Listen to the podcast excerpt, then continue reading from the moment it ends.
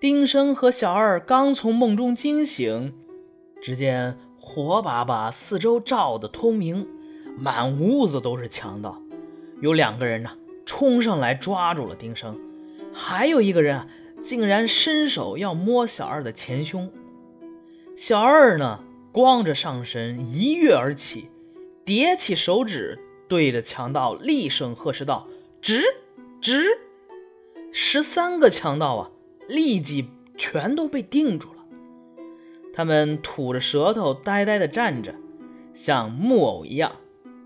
小二啊，这才穿上衣裤下床，招呼家人把强盗们一一反绑过来，逼着他们说出行抢的具体缘由。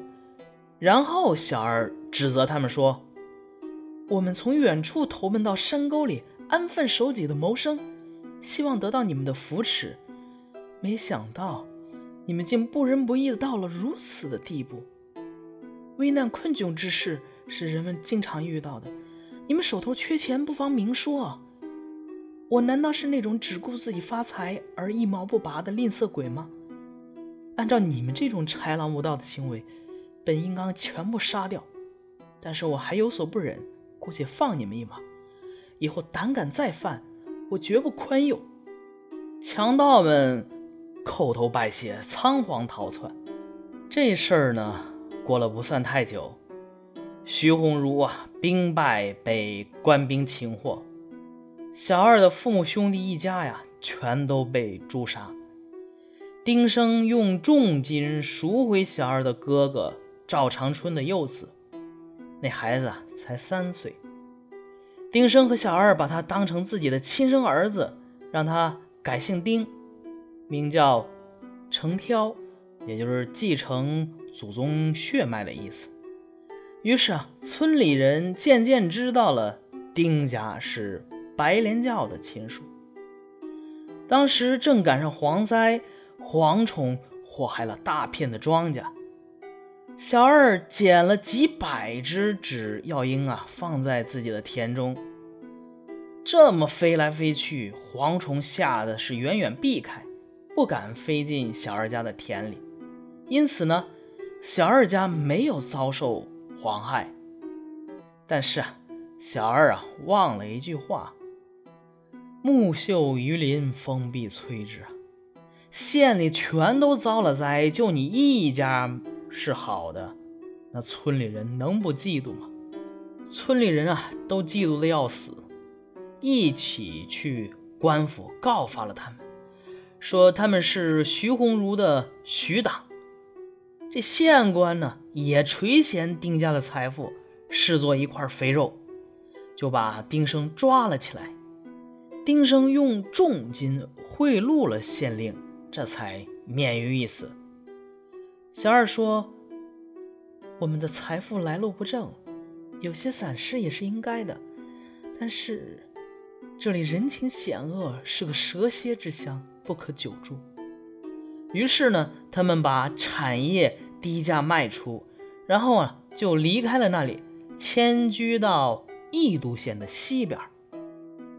这小二呢，为人灵巧，又有法术，所以啊，善于积累财富，在经营谋划上比男人还要精明，所以啊，人家到了那边，照样是立马就富起来了。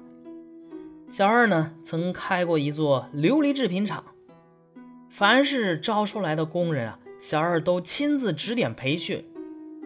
工厂生产出的棋子和灯具，款式新颖奇特啊，其他的工厂都是望尘莫及，所以产品总能以高价迅速的售出。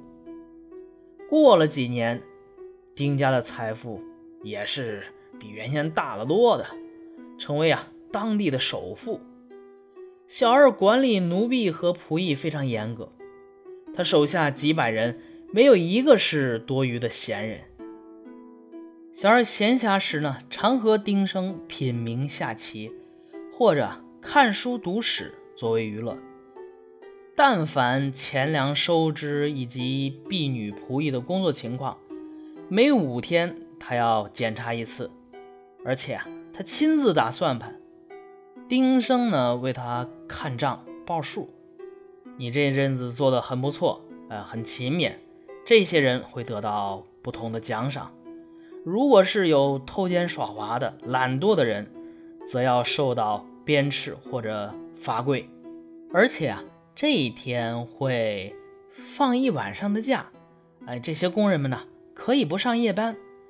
夫妻二人摆上酒菜，把丫鬟仆役们叫来，让他们唱一些市井小曲儿取乐。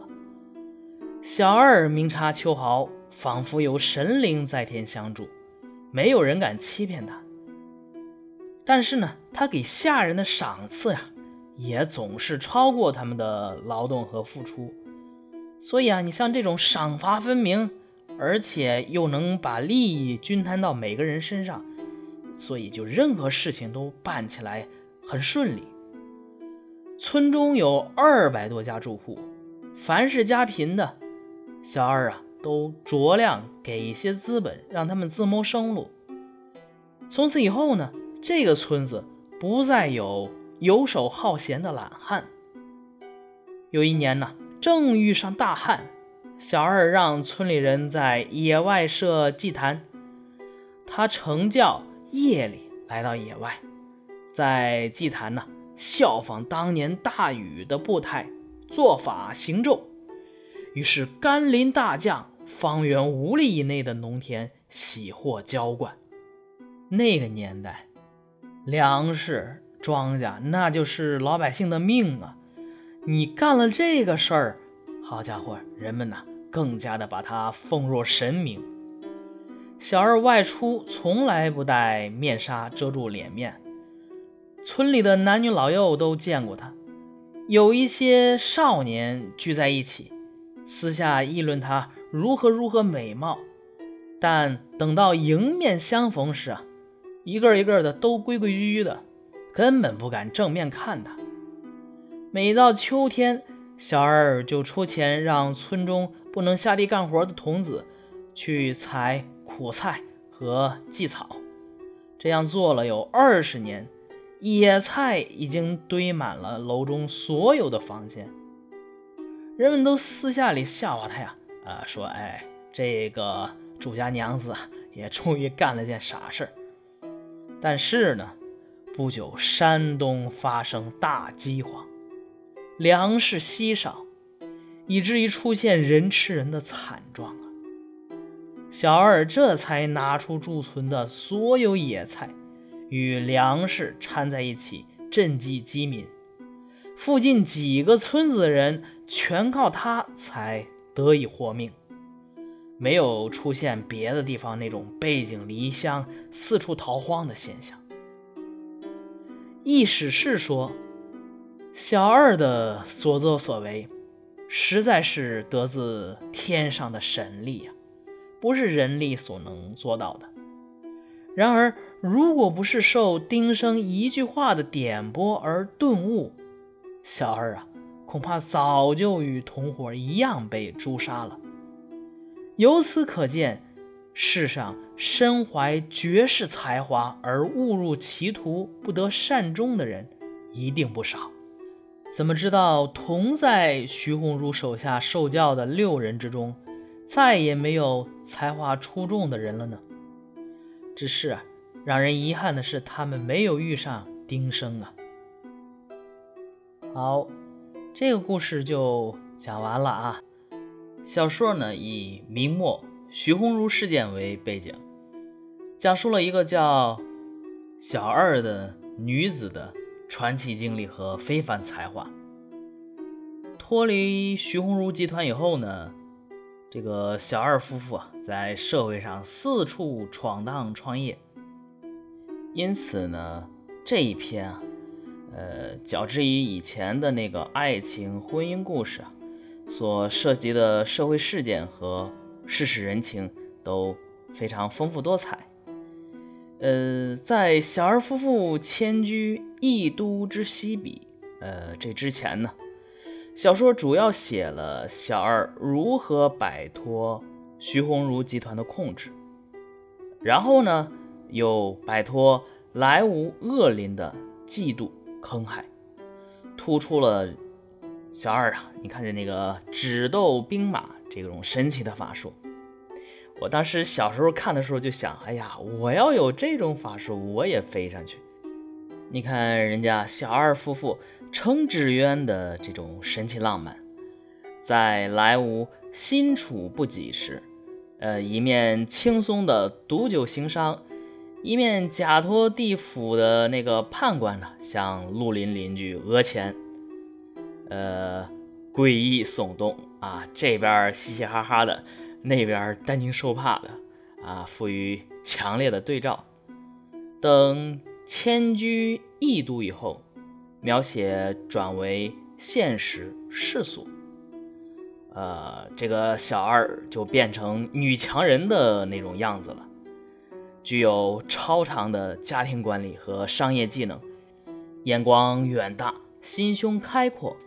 呃，不但使家庭富有啊，而且造福一方乡子。呃，蒲松龄称赞说他有报非常之才。呃，有趣味的是啊，小二此时的身份不仅是家庭妇女，呃，也不是简单的女地主，而是从事多种经营，尤其是常开琉璃厂。每进工人而指点之。呃，从这个意义上说呀，小二啊，大概是古典文学中第一个女实业家啊。咱们学历史，这可能就要扯上什么资本主义萌芽之类的东西了啊。啊，不过这些知识我可能都已经忘得差不多了，所以不太涉及啊。呃，只是说这个第一个女实业家，呃，所以其反映的意义啊。已经超出了个人的传奇及性格色彩，而反映的是一个时代的面貌。